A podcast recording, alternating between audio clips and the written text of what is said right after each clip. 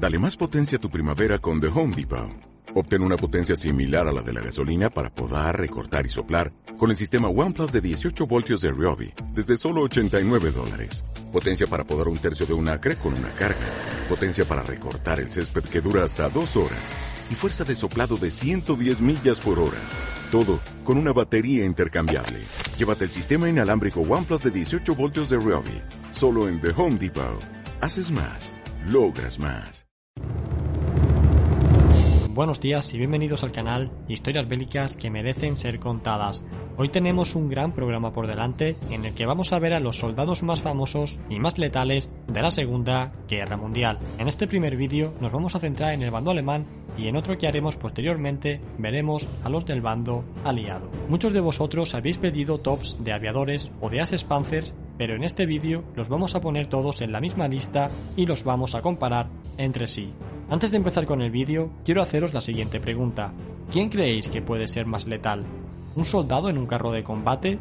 ¿Un soldado con un avión?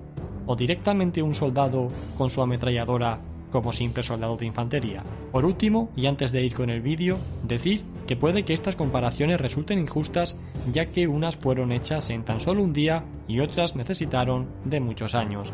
Además de que las armas y la función que cada soldado tiene en el frente tampoco son las mismas, pero precisamente por todo esto es por lo que creo que estas comparaciones van a ser tan interesantes. Bien y aclarado esto, comencemos con el vídeo.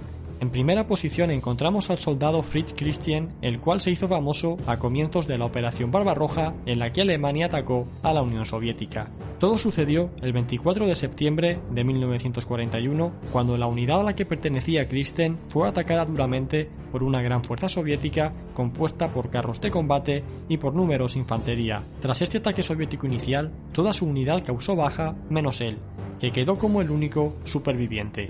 En un primer momento, ni él mismo fue consciente de todo esto, así que permaneció en su puesto y continuó combatiendo, dejándose llevar por el fragor de la batalla. No se sabe en qué momento Christian fue consciente de que estaba completamente solo, enfrentándose a toda una unidad soviética, pero él continuó luchando durante 72 horas en la que no paró de disparar todo tipo de armas que tenía a su disposición, desde su cañón PAC-38 de 50 milímetros hasta sus carabinas y ametralladoras. Finalmente, a los soviéticos no le quedó más remedio que retirarse debido a las bajas que estaban sufriendo sin que estos pudiesen avanzar. Cuando llegaron refuerzos alemanes a la posición de Christen, se lo encontraron completamente solo, todavía portando su cañón antitanque y tras llevar a cabo el recuento, se estimó que había acabado con unos 13 carros de combate enemigos, así como con unos 100 soldados. Si queremos imaginarnos una escena a la que se vivió allí, creo que únicamente podíamos encontrarla en alguna película de Rambo.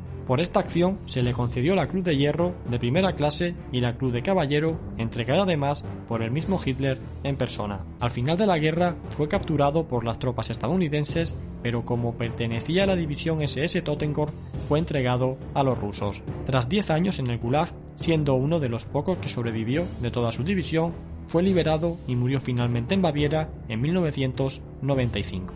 Pasemos ahora al siguiente hombre de nuestra lista, para lo cual nos vamos al cuerpo acorazado, siendo este concretamente Michael Whitman, que aunque no fue el comandante Panzer con mayor número de bajas enemigas, sí fue el más famoso. Además, hemos decidido incluirlo a él y no a Kurt Snippel, que cuenta con unos 25 carros más abatidos, para anunciaros que estamos preparando un viaje a la zona de Normandía dentro de unos meses en el que visitaremos, entre otros lugares, la tumba de Michael Whitman y el lugar exacto donde libró su última batalla. Pero no os preocupéis porque más adelante en otro vídeo os daremos todos los detalles de este viaje.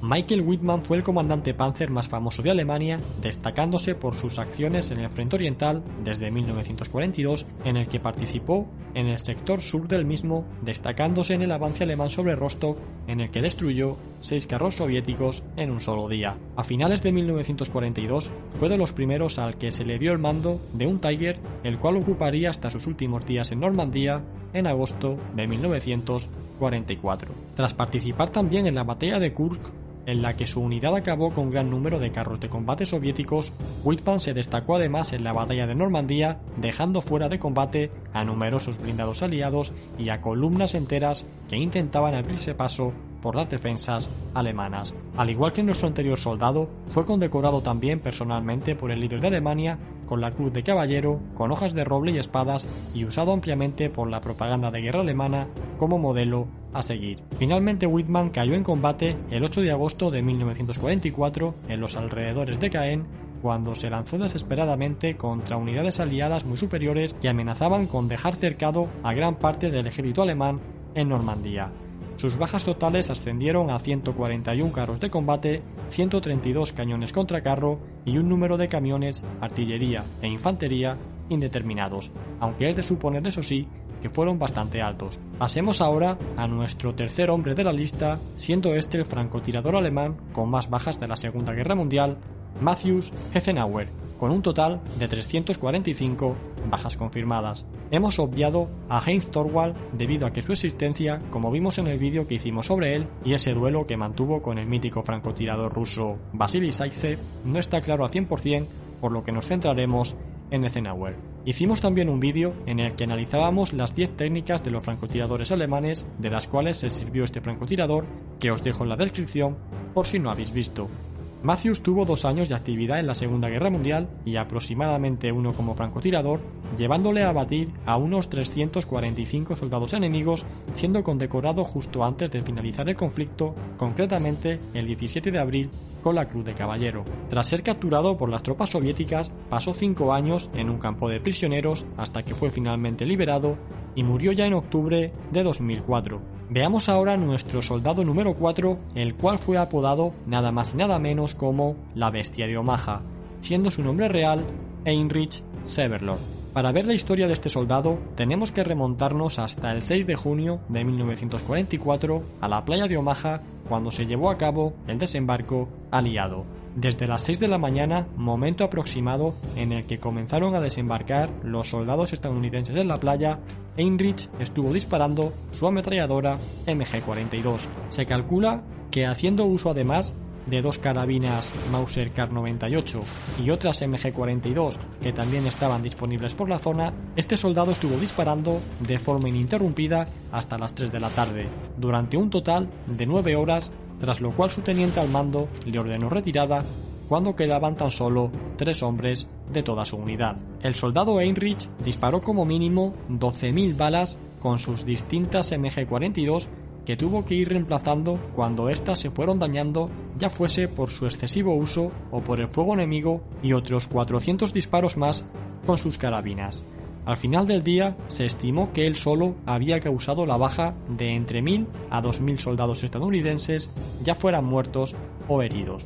Esta historia sin duda nos recuerda a la que se puede ver en la serie del Pacífico en la que otro soldado estadounidense, concretamente el soldado John Basilón, se destacó por contener con muy pocos hombres a una fuerza de ataque japonés de unos 3.000 soldados, desconociéndose cuántos de ellos murieron directamente por su acción. En cualquier caso, para nuestro soldado alemán, Heinrich Severlord, la guerra terminó un día más tarde de su acción en Omaha, ya que fue capturado el 7 de junio. Tuvo que mantener estas acciones en secreto para evitar cualquier represalia por parte de los estadounidenses y únicamente la reveló cuando ya tenía 80 años, poco antes de morir. Y finalmente, pasemos a ver al último hombre de nuestra lista sobre los soldados alemanes más letales de la Segunda Guerra Mundial, siendo este concretamente el piloto Hans Rudel. Y es que si pensabais que los números que acabamos de ver son altos, esperad a oír lo que este piloto cosechó. Rudel, al terminar el conflicto, contó con una hoja de bajas causadas de 520 tanques, así como de un acorazado, un crucero, 70 lanchas de desembarco y 150 emplazamientos de artillería. Además también reclamó 51 aviones enemigos derribados, obteniendo de esta forma el estatus de as de la Luftwaffe a lo que tenemos que sumar también la destrucción de 800 vehículos de todo tipo. Rudel voló en más de 2.500 misiones de ataque terrestre exclusivamente en el frente oriental, generalmente en su bombardeo en picado conocido como Stuka. Y como hemos dicho al principio, no resulta muchas veces justo comparar a hombres de distintos cuerpos, pero sin duda resulta interesante ver lo que pudo hacer cada uno de ellos con los medios de los que disponía. Y bien, hasta aquí el programa de hoy, el cual espero que os haya resultado curioso y os haya servido para conocer diferentes acciones militares que seguro no conocíais. Quedo a la espera de vuestros comentarios y os invito a que os unáis a las redes sociales del canal que encontraréis en la descripción de este vídeo. Suscríbete si no lo has hecho ya, dale a like si te ha gustado el vídeo y nos vemos en el próximo programa. Hasta pronto.